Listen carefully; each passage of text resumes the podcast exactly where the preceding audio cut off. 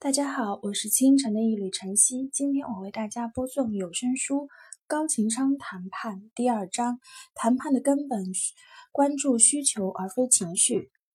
切勿过分关注于你和他人所感知到的每一种情绪，集中注意力找出这些情绪的所源根源所在。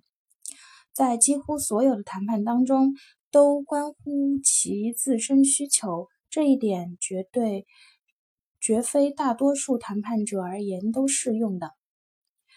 通常情况下，核心需求是被言明的，但与有形权益一样，他们是实实存真实存在的。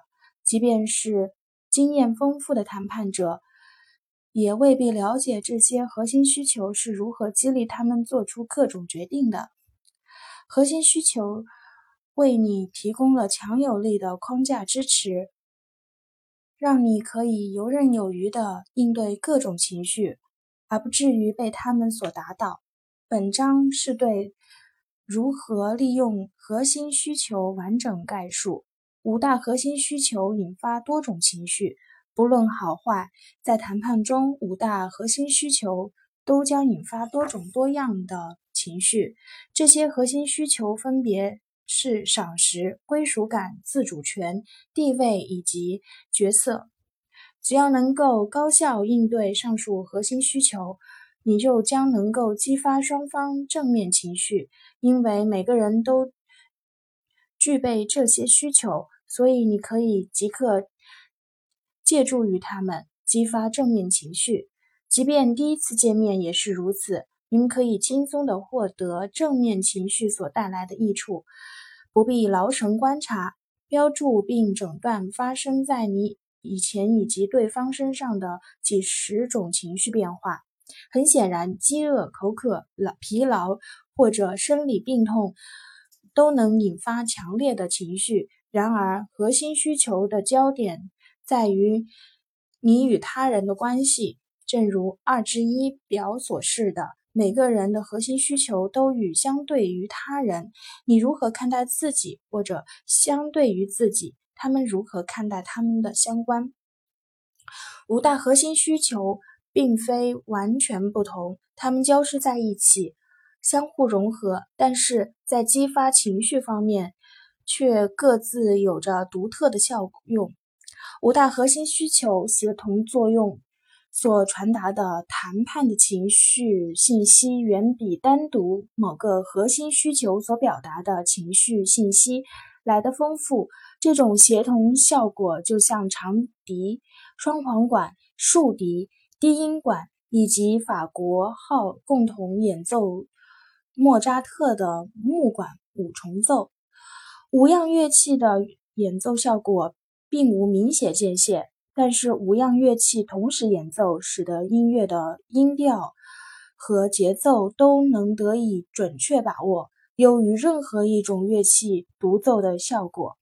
我们希望五大核心需求能够被适度满足，而非过度满足或者最低限度的满足。我们可以借助以下三个标准衡量我们的需求是否得以妥善处理。一是否被公平对待？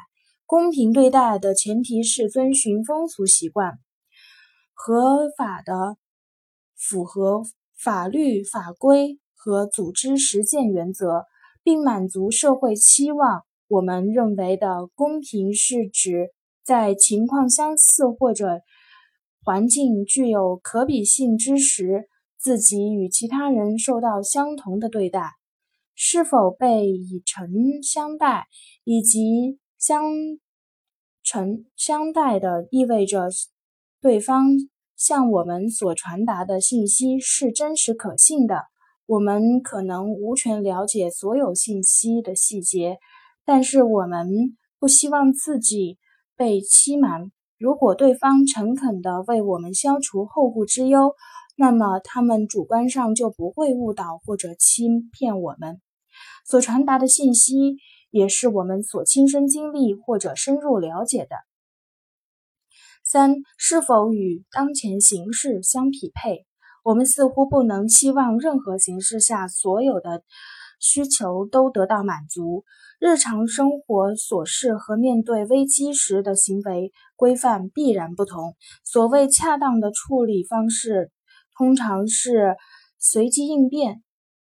核心需求被忽视或者得以满足的区别，就是将你的鼻子置于水下和水上。举个例子，如果你不被他人所认可，或者被他人踢出他们的圈子，你可能觉得自己正在沉入水底，孤独感、无助感让你无法呼吸，你的情绪起了反应，而你很可能会实施敌对行为。相反，如果你觉得自己获得赏识，不被人接纳，你的感觉就像在仰泳，不仅呼吸顺畅，还能四处观望，自由决定做什么，以及最终目标何在。于是，你的正面情绪扑面而来，你将变得乐于合作和值得信任，思维变得更富有创造力。将核心需求作为临近和杠杆。核心需求的强大作用来源于，一方面，他们能够作为临近透视谈判双方的情绪体验；另一方面，他们能够作为杠杆激活自身以及对方的正面情绪。作为临近，看清形势做判断。核心需求能够发挥临近的作用，帮助你准备、实施并。检视、判断问题的情绪的两面。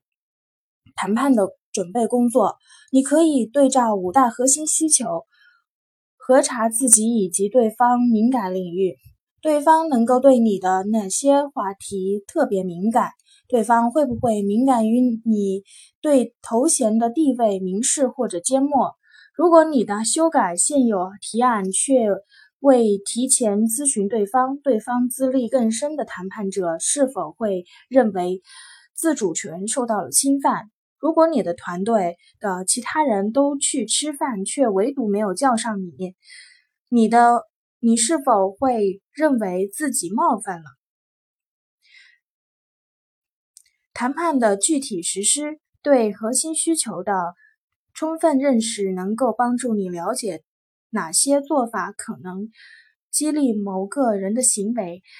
例如，你可能察觉到了，为了达成协议，对方团队的领头人花了好几个星期寻求内部支持，但他所付出的努力却未能得到其他人的欣赏。如果你意识到了这一点，你可以根据实际情况决定如何行动，以解除他的后顾之忧。对他核心需求的充分认知，可以消除情绪升级之后不稳定性。如果对方说的话让你感到不舒服，你要避免自己的行为失控，不要对显而易见的攻击做任何回应。做个深呼吸，问问自己，到底哪个核心需求出现了问题？对方是否侵害了你的自由决定权？是否贬低了你的身份？谈判的回顾检视，回顾一下上次开会的情形。你可以利用核心需求来了解参会人员的情绪波动。如果讨论因为你的同僚摔门而出戛然而止，你可以花点心思逐项核对核心需求，推断激怒对方的因素所在，对哪些信息加以盘点，可以使你。清理问题状况，并预防类的类似情况再次发生。如果会议进程相当顺利，你可以对照核心需求，找到背后的真正原因。你可以举例完成属于你自己最好的实践清单，作为杠杆，协助你完善形式。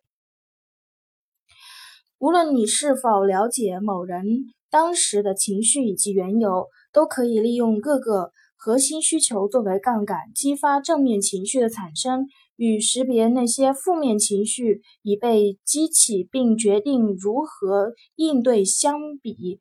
这些做法通常更为简单，你可以做点什么或者说点什么，解决核心需求当中的某个领域的问题，调整谈判者的地位、归属感、自主权、赏识程度以及角色。正面情绪将运用而生。你可以借助核心需求。向着积极的方向调整自己的情绪，比如当面对重大决策的时候，你可以提醒自己拥有接受或者拒绝对方所提出某个协议的自主权，为自己的释释放压力，还可以与大家分享某个相关领域的知识，以提升自己的地位。主动满足对方核心需求的做法。主要是为了避免核心需求未能得到满足可能引发的强烈负面情绪。本章小结，在几乎所有谈判当中，人类需求是最核心的内容。这一点对绝大多数的谈判者均适用。你可以集中精力把握五大核心需求。赏识、归属感、自主权、地位及角色，而不是劳神费力的直面发生你在你身上的几十种时刻变化着的情绪。你可以将它们视为杠杆，激发双方的正面情绪。如果时间充裕，你还可以将它们视为临近，对症下药，以满足那些尚未得到满足的需求。核心需求非常简单，可以现学现用，手到擒来。即使最复杂的形式也不在话下。对于涉及利益较多的且高风险的谈判而言，对五大核心需求的深入认识是至关重要的。后续章节将深入讨论如何发挥各个核心需求的力量，像临近一样。透视情况像杠杆一样改善谈判成果。今天的有声书《高情商谈判》就读到这里，谢谢大家。